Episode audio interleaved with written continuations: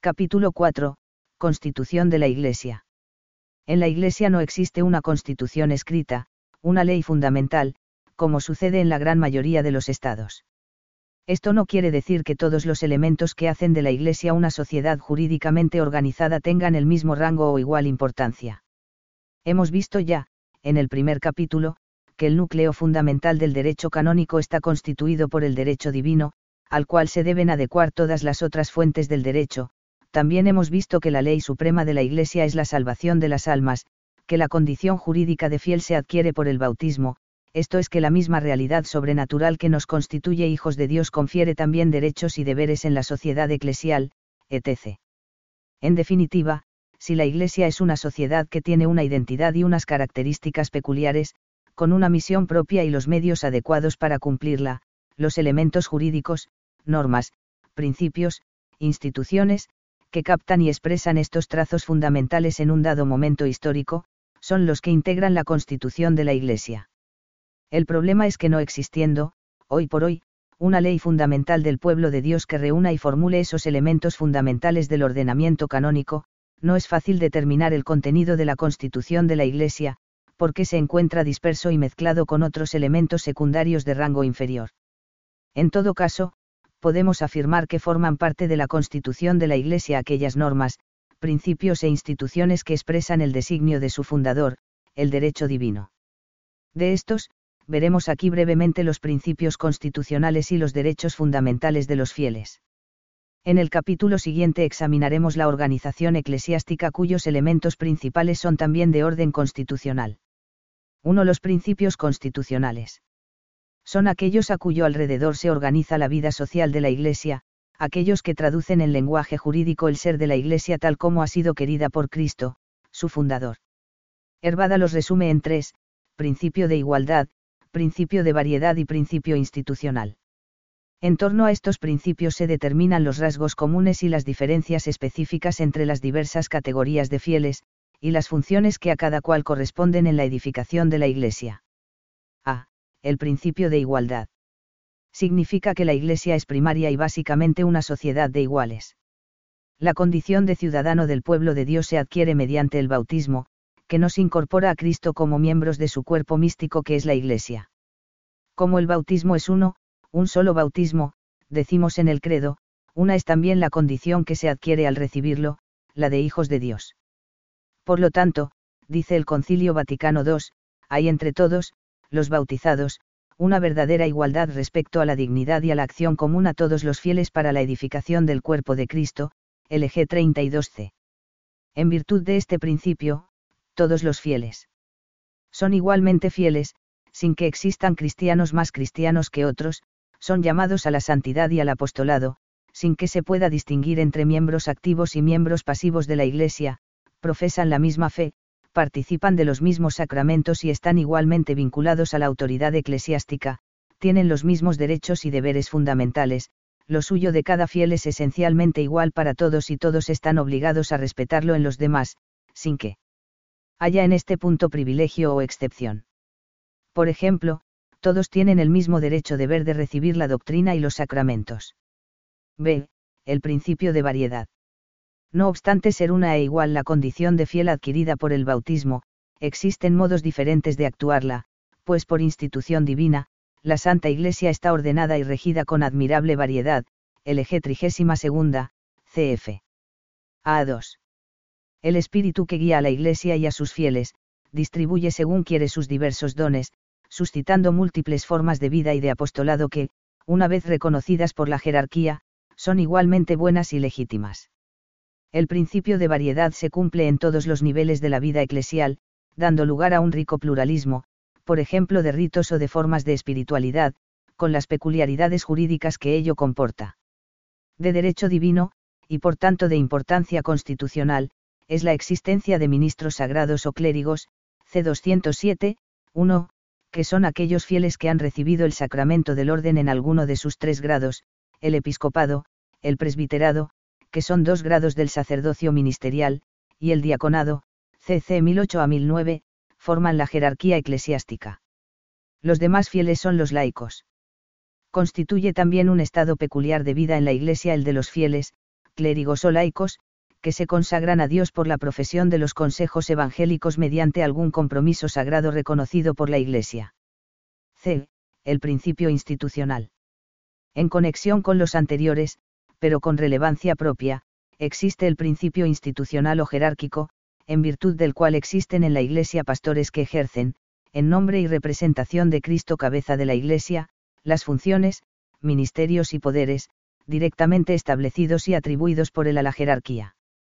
Todos los fieles poseen y participan, necesitan y gozan igualmente de los bienes que conducen a la salvación, la fe, los sacramentos, el orden de la comunidad regido sobre todo por la caridad fraterna. Todos están llamados también a participar activamente en lo que se refiere a esos mismos bienes en cuanto son comunes, objeto de la misión de la Iglesia, la fiel transmisión y difusión del Evangelio, la adecuada celebración del culto, la edificación ordenada de la sociedad eclesial, pero en este terreno los roles, poderes y funciones no son los mismos, hay por voluntad divina maestros, sacerdotes y gobernantes, la jerarquía eclesiástica, a través de la cual se conservan, transmiten y dispensan a los fieles los bienes salvíficos, la palabra de Dios, los sacramentos, la unidad en la comunión. La Iglesia, en esta perspectiva de la organización y atribución de las funciones públicas, es una sociedad constitucionalmente jerárquica, su estructura jurídica fundamental no es de ideación humana, que fue establecida por su fundador cuando instituyó el Colegio de los Apóstoles del que puso como cabeza a Pedro, encomendándoles la misión de anunciar el Evangelio a todas las gentes, de bautizar y de guiar como pastores al pueblo de Dios, confiriéndoles, mediante una particular efusión, don, del Espíritu Santo, los poderes que, a tal fin, debían ejercer en su nombre. Ellos fundaron iglesias y cuidaron de elegir sucesores, obispos, a los que por la imposición de las manos transmitieron ese don del Espíritu, esa misión y esos poderes, facultades o capacidades y así hasta hoy. A lo largo de los siglos, el colegio de los obispos, sucesores de los apóstoles, teniendo por cabeza al Papa, sucesor de Pedro, ejerce tales poderes y funciones en representación de Cristo, cf. LG 18 SS, CC 874-879. La jerarquía eclesiástica está ligada, como hemos visto, al sacramento del orden, que constituye a quienes lo reciben en ministros sagrados, confiriéndoles capacidades para el servicio del pueblo de Dios, que varían a tenor del grado del sacramento recibido.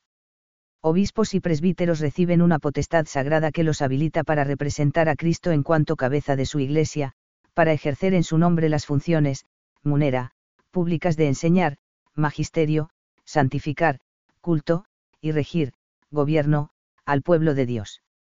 Pero en algunos aspectos el ejercicio concreto de estas capacidades depende, para cada miembro de la jerarquía, del encargo, oficio, misión, que le sea encomendado por la autoridad superior. Dos derechos y deberes fundamentales de los fieles. Hemos dejado dicho que, en virtud del principio de igualdad, todos los bautizados tienen los mismos derechos y deberes fundamentales, que son la expresión jurídica de su común dignidad y responsabilidad de fieles. Son deberes y derechos de rango constitucional en cuanto derivados del bautismo, fundados por lo tanto sobre el derecho divino, aunque su formulación positiva sea, lógicamente, de derecho humano. Pertenecen a cada uno de los fieles por el solo hecho de serlo, no por concesión de la comunidad ni de la autoridad, son iguales para todos, perpetuos, irrenunciables, y prevalecen sobre las normas de derecho humano, constituyen el marco jurídico común, dentro del cual cada uno, solo o junto con otros, vive su vida cristiana y participa en la misión de la Iglesia. El CIC ha recogido en los CC 208 a 222 los principales derechos y deberes de todos los fieles, lo cual constituye una novedad en la legislación eclesiástica. Veámoslos brevemente.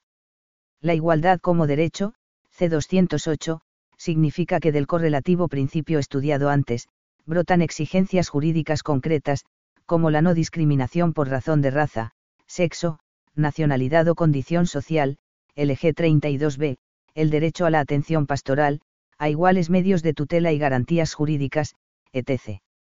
El deber de comunión eclesiástica, C209, que comprende, según el C205, los vínculos de la profesión de fe, de los sacramentos y del régimen eclesiástico, vínculos a los cuales los fieles deben conformar no solo su pensamiento, sino también su comportamiento, con una conducta coherente y con la obediencia a las leyes y a los pastores de la Iglesia. La llamada universal a la santidad y al apostolado, C210, significa que todos los fieles deben procurar con igual empeño la propia santificación y la de los demás. A este deber genérico se añaden otros deberes concretos, recibir los sacramentos en el tiempo debido, la confesión y la comunión al menos una vez al año, el ayuno y la abstinencia, etc. Derivan también diversos derechos, a los medios de santificación, al apostolado, a promover iniciativas apostólicas. Derecho deber de hacer apostolado, C211. Puesto que todos tienen la obligación de difundir el Evangelio, tienen también el derecho de darlo a conocer a los demás, con el testimonio y de palabra, sin necesidad de permiso o mandato de la jerarquía, porque es una misión que se recibe con el bautismo. Deber de obediencia a los pastores, C212, 1.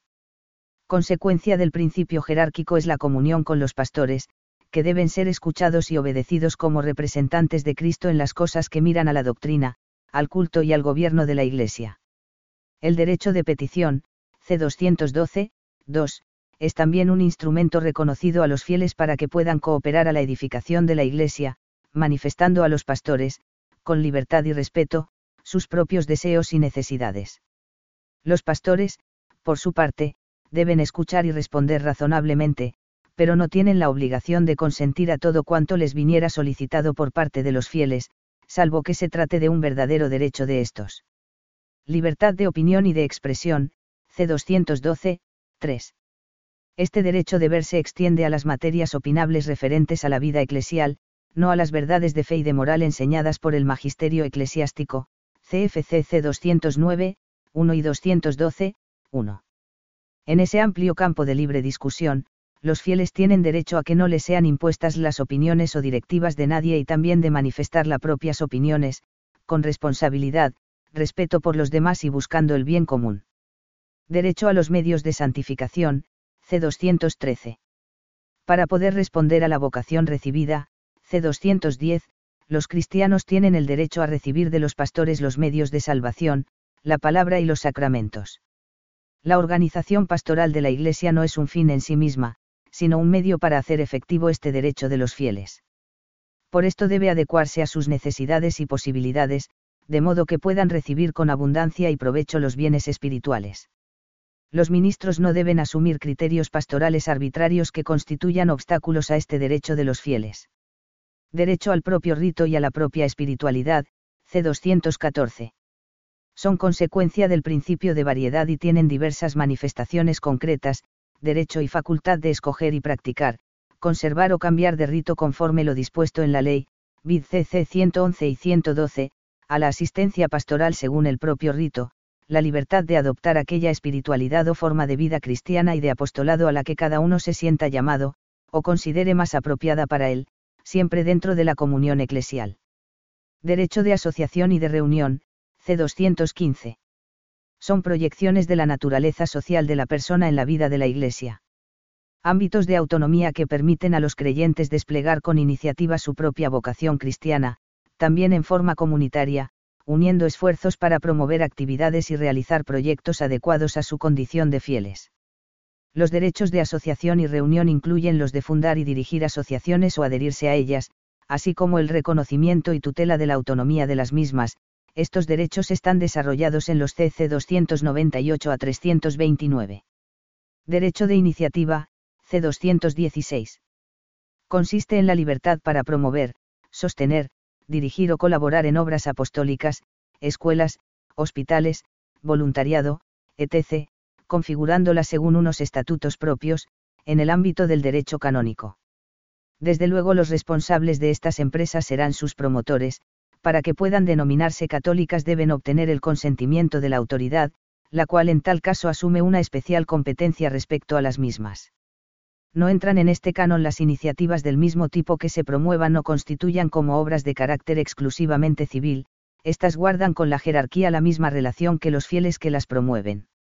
Lógicamente los cristianos no deben colaborar en actividades, asociaciones, etc., que sean contrarias a la fe o a la moral, máxime si han sido expresamente condenadas, CFC 1374. Derecho a la formación católica, C217 Cada fiel tiene la responsabilidad de adquirir y mejorar su formación cristiana a fin de vivir más eficazmente su vocación, en consecuencia, tiene el derecho a recibir la catequesis y la instrucción adecuada a su situación, así como a acceder a los centros académicos de la Iglesia y obtener allí los relativos grados y títulos de estudio, CFCAP. 8. D. Como veremos más adelante, los padres católicos tienen el derecho y el deber de educar cristianamente a sus hijos. Libertad científica, C218. Es un aspecto concreto de la general libertad de opinión y de expresión, C212, tiene como objeto las cuestiones opinables relativas a las ciencias sagradas y como sujetos a quienes cultivan esas disciplinas. A los estudiosos, como a todos los fieles, se les exige obediencia a las enseñanzas del magisterio, pero en aquello que el magisterio no ha determinado aún, el debate científico es libre, por tanto no se pueden imponer como ciertas las teorías o conclusiones particulares de un autor o de una escuela. Al mismo tiempo, la prudencia requiere que ese debate se desenvuelva dentro del cauce que le es propio, revistas especializadas, congresos, etc., a fin de evitar confusión o escándalo en quienes no son especialistas.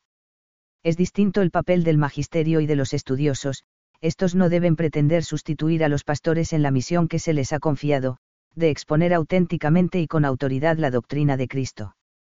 La libertad en la elección de Estado, C219, significa en primer lugar que a nadie se le puede imponer un estado de vida no elegido libremente, tampoco se le puede impedir escoger aquel al que se considera llamado. Esto no significa que una persona tenga derecho a llegar al estado que elija, pues para esto debe reunir los requisitos exigidos y en muchos casos será incluso necesario el consentimiento de otros, por ejemplo, para recibir las órdenes o para casarse. Derecho a la buena fama y a la intimidad, C220. Son derechos naturales de la persona que deben ser reconocidos también en la sociedad eclesiástica. De ellos se pueden considerar como parte el deber del secreto, natural, de oficio, de la confesión, CC 983 y 984, etc., y el derecho a defenderse de las injurias y calumnias, la inviolabilidad de las comunicaciones, del domicilio, del lugar de trabajo, de los archivos, la presunción de inocencia, el derecho a escoger libremente el confesor, C991, y el director espiritual, CFC C239, 2, 240, 246, 4, y el de confesar los pecados sin revelar la propia identidad al confesor, es decir, en un confesionario que sirva para tal fin, C964, 2, etc. Derecho a la tutela judicial, C221, 1, significa que quien se tiene por lesionado o amenazado en sus derechos, puede recurrir a la autoridad judicial para que ésta, mediante un proceso, los declare, determine y los haga respetar. El libro 7 del Código está dedicado a este tema. Derecho a un juicio justo, C221, 2.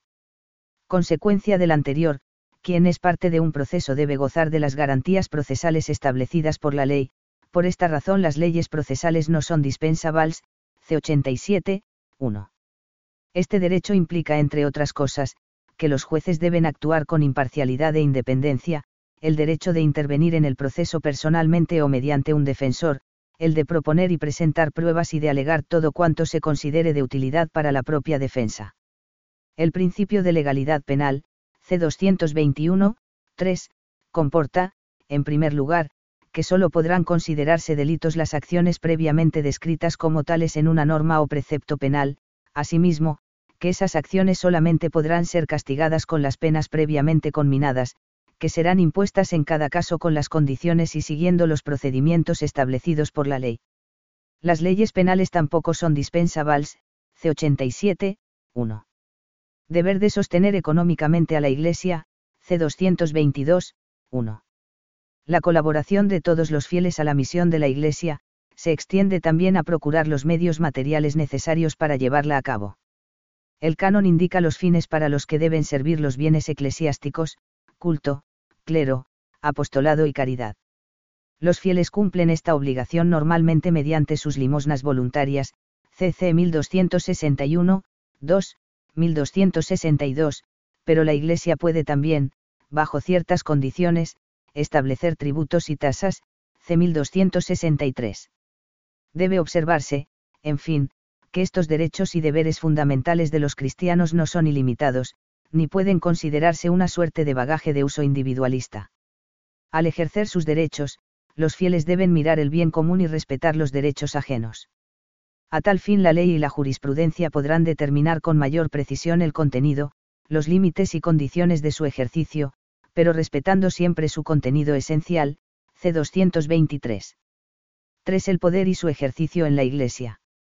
Así como el principio de igualdad da lugar a la determinación de un estatuto jurídico común de los fieles, el principio jerárquico nos sitúa ante el tema de la potestad en la Iglesia, su fundamento, transmisión y ejercicio.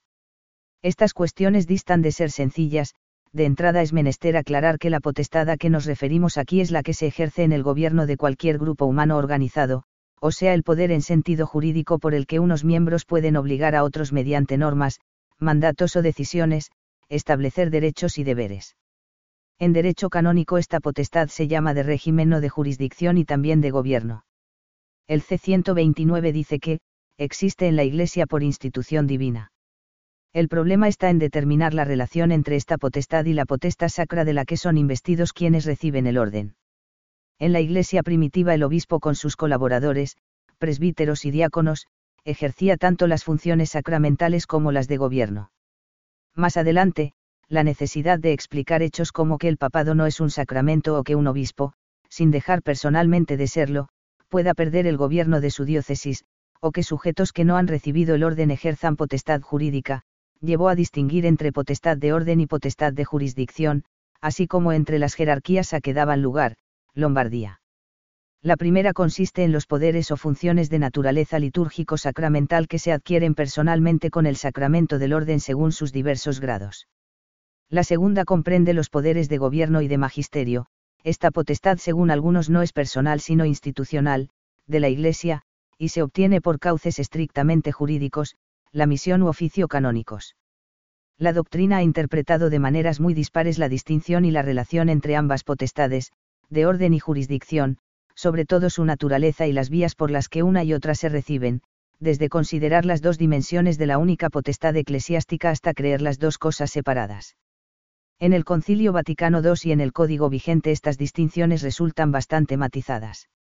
La Lumen Gentium, N8, al subrayar que el elemento humano y el divino de la Iglesia, no se deben considerar como dos realidades sino como una sola realidad compleja, concluye que esta única Iglesia de Cristo, constituida y organizada en este mundo como una sociedad, subsiste en la Iglesia católica, gobernada por el sucesor de Pedro y por los obispos en comunión con él.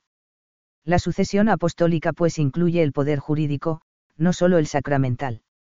Asimismo se confirma la sacramentalidad del episcopado y que la consagración episcopal, junto con el oficio, munus, de santificar, confiere también los oficios, munera, de enseñar y regir, los cuales, sin embargo, por su naturaleza, no pueden ejercitarse sino en comunión jerárquica con la cabeza y miembros del colegio, LG 21, C 375 mientras se ratifica la unidad y raíz sacramental de los tres Munera Christi que integran la potestad sagrada de quienes reciben el sacerdocio ministerial, se introduce como condición de ejercicio la comunión jerárquica, distinguiendo la potestad de su ejercicio. Por su parte, la NEP, N2, aclara que lo que la consagración confiere es, una participación ontológica de los oficios sagrados, sacrorum munerum, y que, intencionadamente se emplea la palabra oficios y no la palabra potestades, porque esta última podría entenderse de la potestad expedita para el ejercicio. Para que se tenga tal potestad expedita, debe añadirse la determinación canónica o jurídica por la autoridad jerárquica. Esta determinación de la potestad puede consistir en la concesión de un oficio particular o en la asignación de súbditos, y se confiere de acuerdo con las normas aprobadas por la Suprema Autoridad, CF. LG 24b. Parece claro pues que la potestad sacra no implica de por sí potestad de gobierno efectiva, lo que los autores discuten es la naturaleza y alcance de esa, determinación jurídica, normalmente la misio canónica, que la convierte en tal.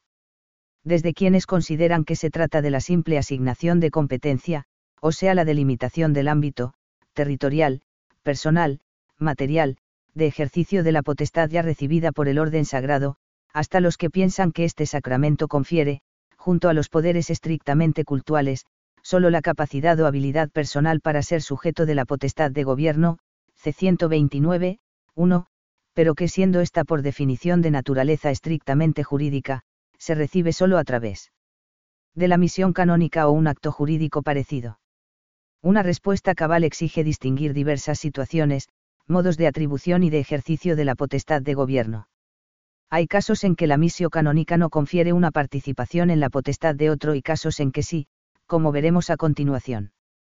En el primer caso se encuentran, aparte del Colegio Episcopal 11 y el Romano Pontífice 12, que no reciben misión de ninguna potestad humana, los obispos diocesanos, de quienes dice la Lumen Gentium que, rigen como vicarios y legados de Cristo las iglesias particulares que se les han encomendado, con sus consejos, con sus exhortaciones, con sus ejemplos, pero también con su autoridad y con su potestad sagrada. Esta potestad que ejercen personalmente en nombre de Cristo, es propia, ordinaria e inmediata aunque el ejercicio último de la misma sea regulada por la autoridad suprema, y aunque, con miras a la utilidad de la Iglesia o de los fieles, pueda quedar circunscrita dentro de ciertos límites. En virtud de esta potestad, los obispos tienen el sagrado derecho y ante Dios el deber de legislar sobre sus súbditos, de juzgarlos y de regular todo cuanto pertenece a la organización del culto y del apostolado, N27, C381, 1. Así pues, en los niveles fundamentales de la organización eclesiástica, Iglesia Universal, Iglesia Particular, el poder jurídico está fundado en el orden episcopal, aunque su ejercicio esté regulado por el derecho.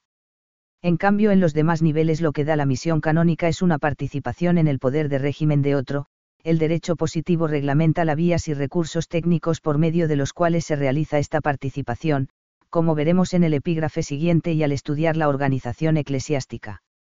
En fin, a las cuestiones que acabamos de exponer está vinculada la de en qué medida y manera pueden los laicos intervenir en las funciones públicas, especialmente las que implican ejercicio de la potestad de régimen. La respuesta requiere seguramente tener en cuenta la participación al sacerdocio de Cristo que todos los fieles reciben en el bautismo, el sacerdocio común, la mutua ordenación entre este y el sacerdocio ministerial, LG 10, 33S, A2B, el fin pastoral de las funciones públicas.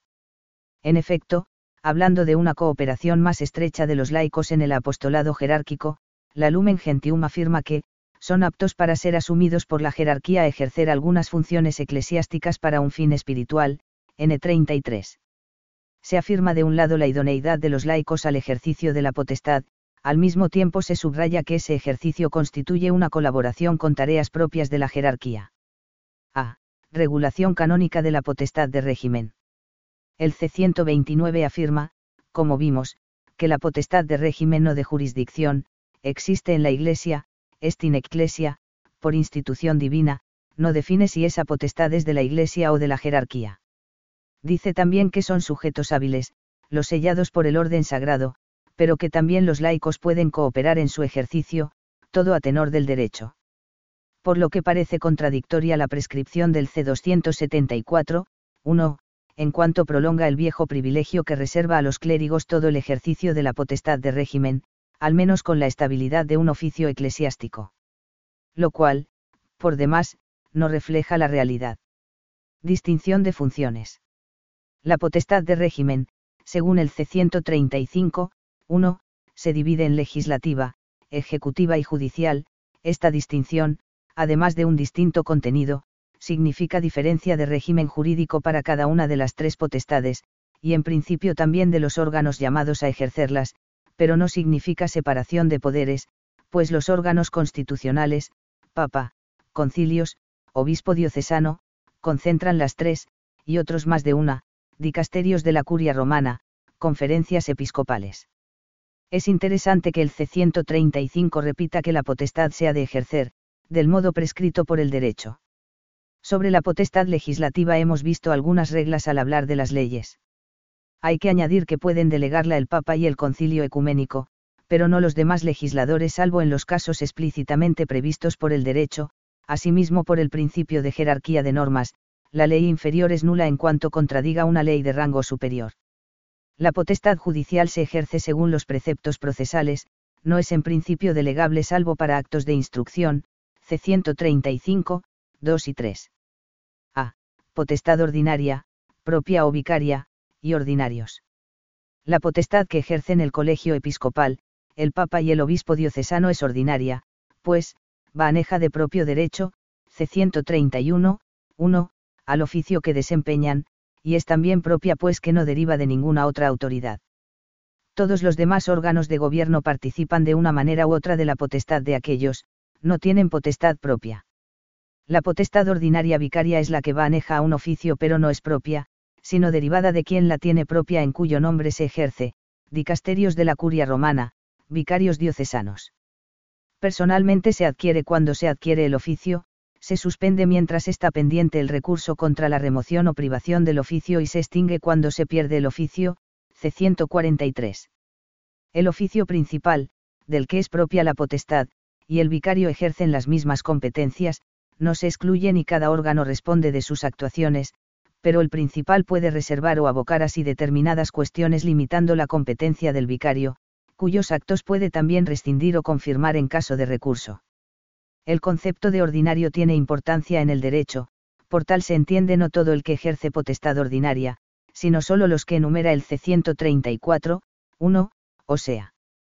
El romano pontífice, el obispo diocesano y quienes rigen, aunque sea interinamente, una iglesia particular o comunidad a ella equiparada a tenor del C368, el prelado o abad territoriales, vicario, prefecto y administrador apostólicos, lo son también el prelado personal, C295, y el ordinario militar, los que en esas mismas comunidades tienen potestad ejecutiva ordinaria, o sea los vicarios generales y episcopales, los superiores mayores de institutos religiosos y sociedades de vida.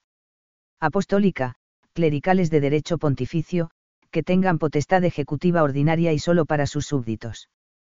Cuando se habla de ordinario del lugar, se entienden todos los anteriores, excepto estos últimos, C134, 2.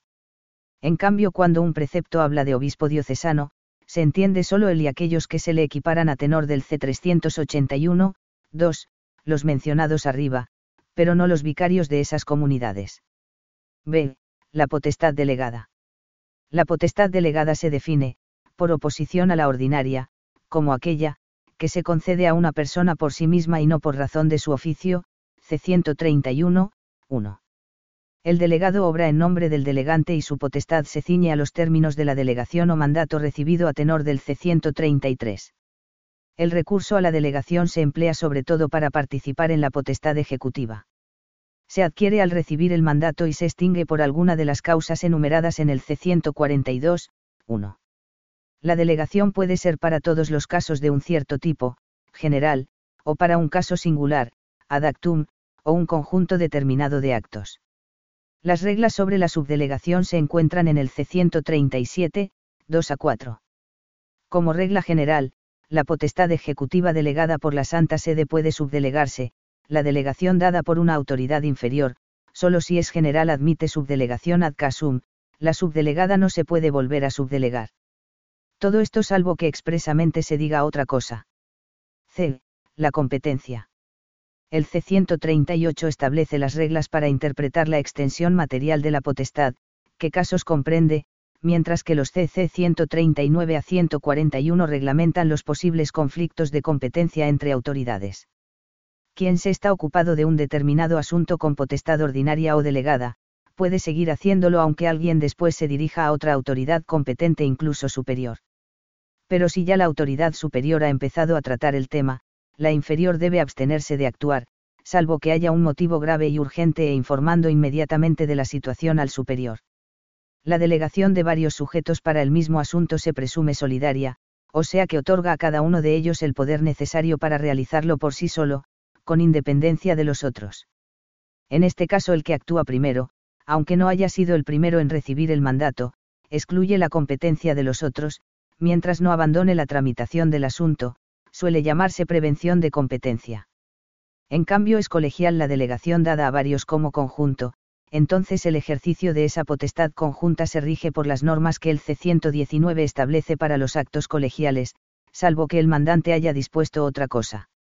D fuero externo y fuero interno. El derecho en cuanto dimensión propia de la socialidad humana, produce sus efectos en el ámbito de las relaciones y comportamientos externos, la exterioridad es una nota del derecho, y por tanto la potestad de régimen, que es jurídica, produce efectos de suyo en el fuero externo, c. 130. Pero la virtud que lleva a dar a cada uno lo suyo, la justicia, vincula la conciencia, no es sólo exterior. Si además se tiene en cuenta la naturaleza espiritual de los bienes y fines propios de la Iglesia, la gracia, la salvación, se comprende que los mandatos y reglas de la autoridad puedan alcanzar también el fuero interno.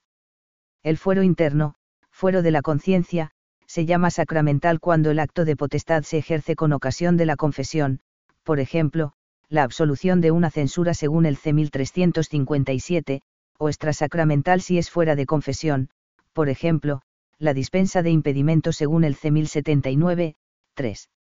Lo que es excepcional es que un acto de potestad de gobierno tenga efectos solo en el fuero interno y no en el externo, esto ocurre cuando el acto carece de la publicidad habitual por motivos de prudencia, peligro de difamación, secreto de la confesión. Aún así puede producir en el fuero externo los efectos que establezca la ley, CFC 1082. E. Las facultades habituales. Para realizar válida o lícitamente ciertos actos ministeriales o relacionados con ellos, no basta a veces haber recibido el sacramento del orden, se requiere una cierta autorización o licencia de parte de la autoridad, oír confesiones, casar, predicar, confirmar, etc. No se trata estrictamente de potestad de régimen, por eso se les llama facultades, y se dice habituales porque se reciben para todos los casos de un tipo que se presenten, no ad actum. Las facultades se tienen a veces por ley, en razón del oficio, del ministerio recibido o incluso de las circunstancias, así las que el C566 atribuye a los capellanes, o las de los CC 883, 967, 1, 968 y 976. Otras veces se conceden a la persona, como las de los CC 969 y 1111. Son estas últimas las que según el C132, 1 se rigen por las reglas de la potestad delegada, incluso se les llama delegación o mandato, aunque normalmente no pueden subdelegarse. F. La suplencia de jurisdicción.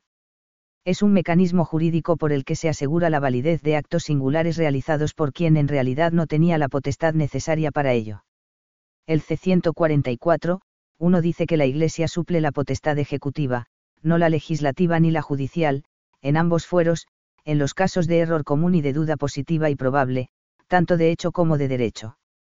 Razón de la suplencia es el bien común, la necesidad de certeza jurídica, más cuando está en juego el bien o la paz espiritual de los fieles.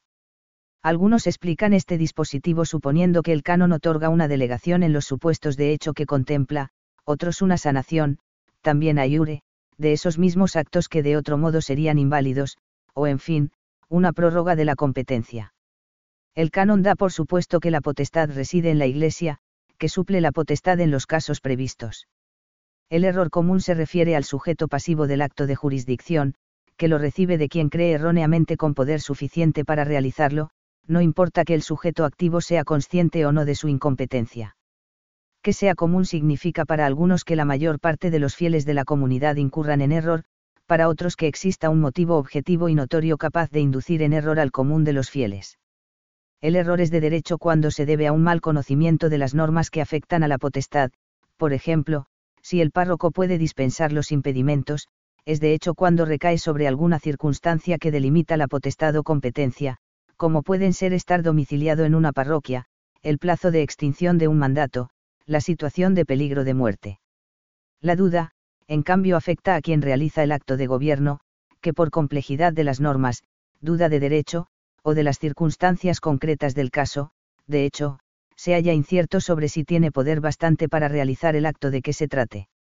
Para que se dé la suplencia la duda tiene que ser positiva y probable o sea que quien actúa tenga razones objetivas de cierta solidez para pensar que probablemente tiene jurisdicción, aunque no esté del todo seguro. El C144, 2 extiende la suplencia a las facultades habituales para confirmar, absolver y asistir a matrimonios, casos en los que está en juego la validez de un sacramento, sin pretender decidir si, por la naturaleza de esas facultades, esos supuestos se hallarían de todas formas incluidos en el uno.